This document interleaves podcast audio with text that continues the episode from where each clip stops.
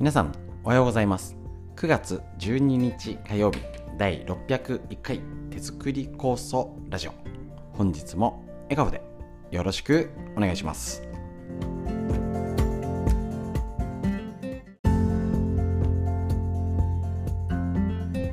こちら手作り酵素ラジオは埼玉県本庄市にあります芦沢治療院よりお届けしております。私の母親が手作り酵素を始めて35年以上経ちまして北海道帯広市にあります十勝金星社川村文夫先生に長年ご指導をいただいております。ありがとうございます。こちらの、えーと、治療院ということで酵素の勉強会仕込み会などをやらせていただいてるんですけれどもえっ、ー、と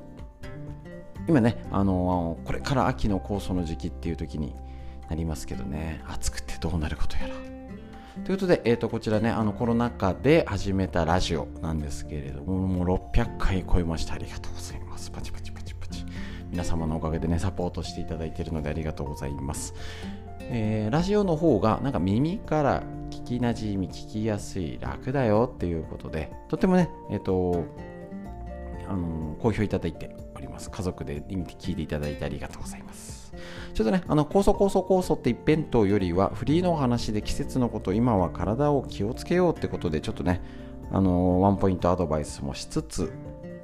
ですね、えーと、脳のこと、東洋医学の知恵なんていうラインナップでお届けしておりますので、本日も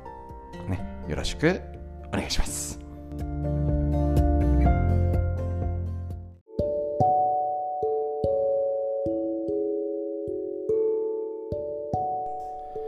はい、ということでですね、フリーのお話からこちらをお届けしまして、えっ、と、セルヘルスケアウィークということで、先週からですね、体に気をつけようってことで勝手に名付けて勝手にやってるんですけれどもね、週の火曜日から急に始めるという感じで、ね、なんでっていうと、えーと、こんだけ暑い、まだ30度超えですよ。まあ朝晩下がってきましたけど、これだけもう5月6月ぐらいからだからもう半年近く暑いんですよ。でまだすぐ収まりそうにない。もう収まるかと思ったんですけどね。でもうずっとエアコン冷たいのも使っててそりゃ体は悲鳴上げるよね。もう上げてない方がおかしいぐらいですよね。でえっ、ー、とじゃあ逆に暑さが緩んできたんだから今今でしょ温めるのは。っていうことで。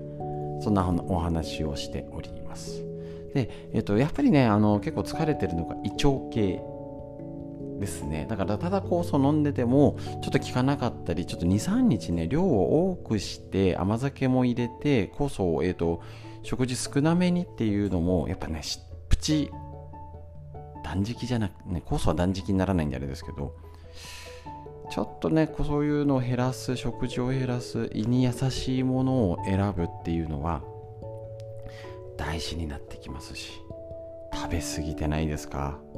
ね、あの結構ね胃腸系なんか夏バテで大丈夫って言って聞くといやいや食べ過ぎて困ってます。食欲があることはいいことなんですけど動いてないのに食べれたらカロリーはオーバーでしょっていう。ことですよね。計算上はだって食べた分動きゃいいんですね。しっかり。なかなか動かない。そうなんですよね。だから少しあの食事を抑えるとか、えーと、改めて食事の時間ちゃんとしてますか？やっぱり脳にとっても朝しっかり、ね、6時なんか7時とか時間決めてよく噛んで食べるっていうと脳の刺激がとっても大事なんですね。まあ、忙しい時はなかなかだったりしますけど結構ね聞くのがもう子供がいなくなっちゃってまあいい加減に食べたい時に食べるとかね。で崩れちゃってる方増えてるようです。困っちゃいますよねそれね。ね、朝とお昼がたまにはね忙しくて一緒になるんならいいけどもねあのブランチみたいのが毎度だったりとか。だからあのスーパーというかデパートのえっ、ー、とフードコートなんてこんな時間にって食べてるご夫婦の方とかいますから。お年寄りの方とかがねあ時間ずれちゃってんだねみたいな。今日忙しかったのかなみたいな感じですけど。たまにならいいんですけど毎度ずれちゃうとか意外とね話してみてくださいお友達と。何時にご飯食べてるって。結構そういうことって話さないと思うんですよあえて。あえてそういうことを話してみる。まあ別にネタ的にそんなプライバシーってほど深刻なことじゃないけどなかなか人の基準あもっとひどい人いたかもしんないんですけどその基準を知ってあ私どうなんだろうって感じだったりね、もう朝昼晩きっちり食べるんが当たり前だったけどまあいい加減になったり適当になったり品数が減ったりどんどんなってくると思うんですけどやっぱりそこにきちんと食事だったり胃に優しいものとか時間帯自律神経っていうリズムですね。そこをあのやっぱり大事にする超地味なんですけどやっぱり体を気を使うっていうのはそういうとこなんだと。思います。特別な必殺技で健康になれるわけじゃないですね。他のどの業界音楽スポーツ何ですか？芸能？何でもそうですけどそのなかなかみんなができないことをしっかり当たり前にやれてる人ってしっかり花開いてるような気がします。是非、えーと、食事の見直しからやってみたりああやっぱちょっといい加減になってたかなとかねあのいいんですよ。あのもう今今の時代で100%は無理です。特に子育て中の方なんかね、えーと、手料理が一番、えーと全部手料理かっていうと難しい。だから酵素を上手に入れるとか甘酒を入れるとか楽して入れる方法も今の時代大事ですし全部楽しちゃったらさすがにまずいよねっていう自覚ですね。そこからだと思います。じゃあ踏まえた上でここならできるかなとか逆にね周りのあのおじいちゃんばあちゃんがサポートそこをサポートしてあげるとか。ね、なかなかそこって難しいところなんですけど家族の健康のためにっていうのにはえーと、情報とっても大事になってきますので是非生活してやっていきましょう。フリーの話以上です。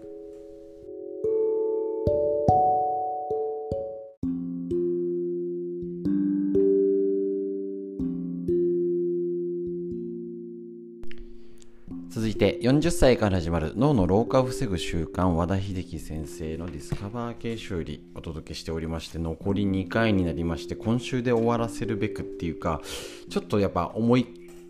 えーと、やってますか？っ て昨日ね思いの丈も少しまとめてお話ししたんですけれどもこちらまたちょっとねえーと、プラスアルファでえっ、ー、と整理する感じですかね。ちょっとダラダラとお話しさせていただきます。どこに着地するか分からずにスタートしてみます。えっ、ー、と、40歳から始まるっていう分だと、最初はね、まあまあ自分たち世代にいいかなと思ったんですけど、とんでもない。本当にいろんな世代ですね。今必要となってるし、えっ、ー、と、正直心配なのは今子供ですよね。なので、えーと、子供の脳を元気にしようってすごいこれから大事な状態だってであのねうちの子もそうですけど姿勢悪かったりねスマホ見てとかね。でねコロナ期間中人と会うな外に出るな部活中止学校行くなってな行くな行くなってことはないか。なってて。であのー、ね今暑くてちょっとゲームしてないちょっと外遊んできなよって言えないんですよ本に。でうちなんかは、えーと、例えばコロナをちょうどになる直前3 1月2月ぐらいだったんですよね。で3月から急に学校休みってなって。その前の12月にあのー、ちょうど偶然サンタさんがですねえっ、ー、とスイッチをですねクリスマスプレゼントで届けていてくれましてですね。やっぱね正直これってあのまあ親のエゴでもあるんかもしんないんですけどもう今の時代ゲームスマホ YouTube はな見るなってのはちょっと難しいですよね。まあもちろんある程度時間決めてうちなんか夏休みなんかもう午前中ダメっつってね。やったりとかしてますけれどもね時間で決めたりとか。であのー、YouTube 自体がもうだいぶ立ち位置違うので本当にちょっとあのー、皆さんはそのただ暇つぶしでしょとかゲーム、ね、昔のゲーム別にね、ゲームで言うとも悪いものっていうものがあの普通のイメージだと思いますしそれは絶あのの部分ってあると思うんですよ。ただ今の YouTube ですねゲームだったりっていうのはねやっぱ、ね、感覚が違うんですよ。例えばねインターネットでつながってゲームで言ったらクラスでそれやってないと追いつけんなんかね仲間外れにされちゃうぐらいのもうみんなみんなが昔加トちゃんケンちゃん見てあのドリフターズ見てねあのドリフターズとか加トちゃんケンちゃんとかの世代なんですね俺なんかね。あのそういうみんなが見てるのを見てああだったよねこうだったよねって話に乗り遅れちゃうものにもなってるし例えばね実際のうちの子の例で言えばえっ、ー、とルービックキューブありますよね。あの色を揃えるやつ。いや俺なんか全然できない。一面も揃えられないんですけど今あれ下の子が多分2年生ぐらいの時ですかね。で、えっと、その上の男の子が2年生だと？6年生か。小学生ですね。その時にルービックキューブがわからないってなるとどうするか？YouTube 見るんですよ。だって親教えらんないし。だって学身近な大人が知らないじゃないですか。そうするとどういうこと？先生が YouTuber YouTube なんです。で多分下の子でも1ヶ月かかんない。2週3週間？2週間？もうっていうぐらいあっという間に4全部揃えられるようになりました。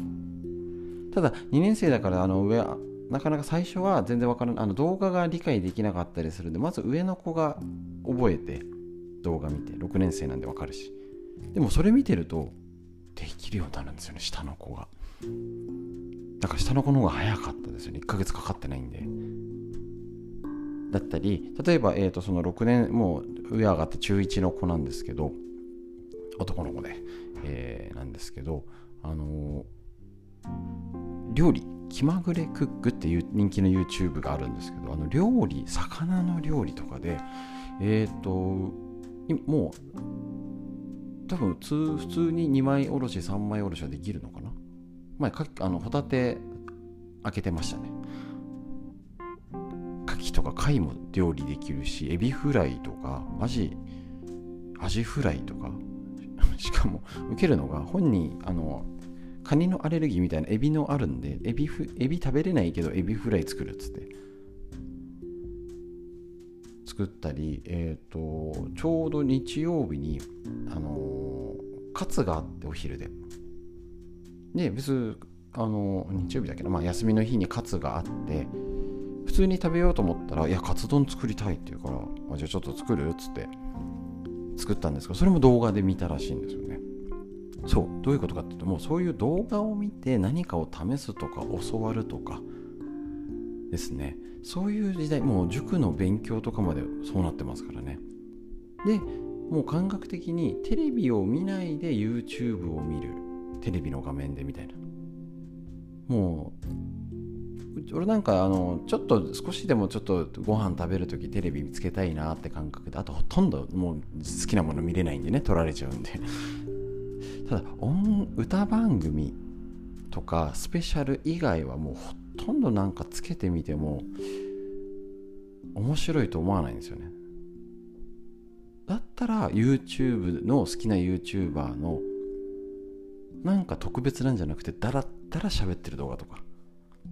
そういうのがねもう見て普通の生活になっております。そんなところであのー、元に戻ると脳の老化っていう意味ではやっぱりくたびれたり目に良くないよね姿勢に良くないよねってあった子供の状態をにこの40歳から始める。まず多分大人が実践しなきゃだと思うんですよね。子供に教えるのにも。もちろん子供用にもねあの脳を元気にする運動するとか足の裏ね姿勢を良くしようとかあるんですけどやっぱり子供に教える分には自分が先にじゃあ前向きね積極的にとか前向きにしようとか変化を楽しむとか多分えっ、ー、と言い方変えると子供の頃には当たり前のようにできていたことが大人になってできていないことの中でなんか脳を活性化するってあったよね。ってことなんですよ。何でも子供の時は楽しめたし新しいこと挑戦もう新しいことだらけじゃないですか学校行けば。挑戦しかなかったし楽しむばっかり。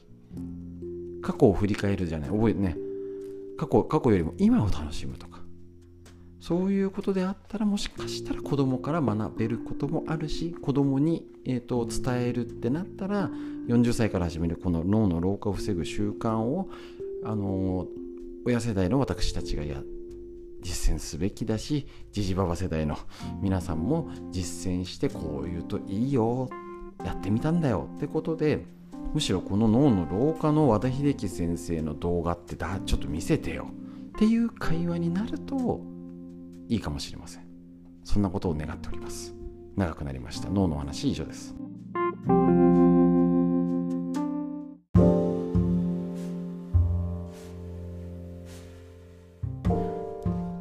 て東洋医学の知恵緑薬品漢方堂の毎日漢方。体と心をいたわる365のコツ桜井大輔先生の夏目社よりこちらをお届けする9月12日のページになりますね。腎の弱りが原因の頻尿尿漏れは木の実を食べて腎ね超大事です。この今くたびれてるとこですね。中医学において腎は腎臓は生命力の源を蓄える場所です。加齢に伴って、えーと、と腎が弱ると。尿を出して止める力が弱まります。更年期を迎える頃になるとこうした腎の機能が低下するので男性でも女性でも尿漏れや頻尿のトラブルが起きやすくなります。腎の機能が低下した場合夜でもよく尿漏れや頻尿が発生します。また腎臓は腰耳思考力や記憶力などとも関係が深い。大事ですね。腎臓が弱ると腰痛や足腰の冷え耳鳴りやめまい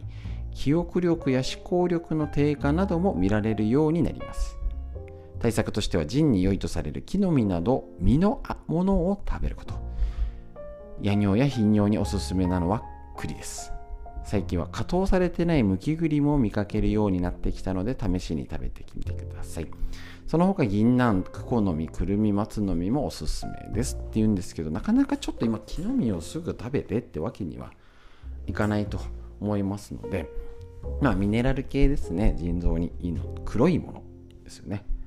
えー、黒クラゲとか、ね、小豆とか昆布とかそういうものを取るようにするのもいいかもしれません。特にこのエアコンの使うまだ暑い時腎臓のケア大事です。ちょっとねこういうの気をあのー、気をつけてねっていうことで家族友達に LINE してみてください。東洋医学の知恵以上です。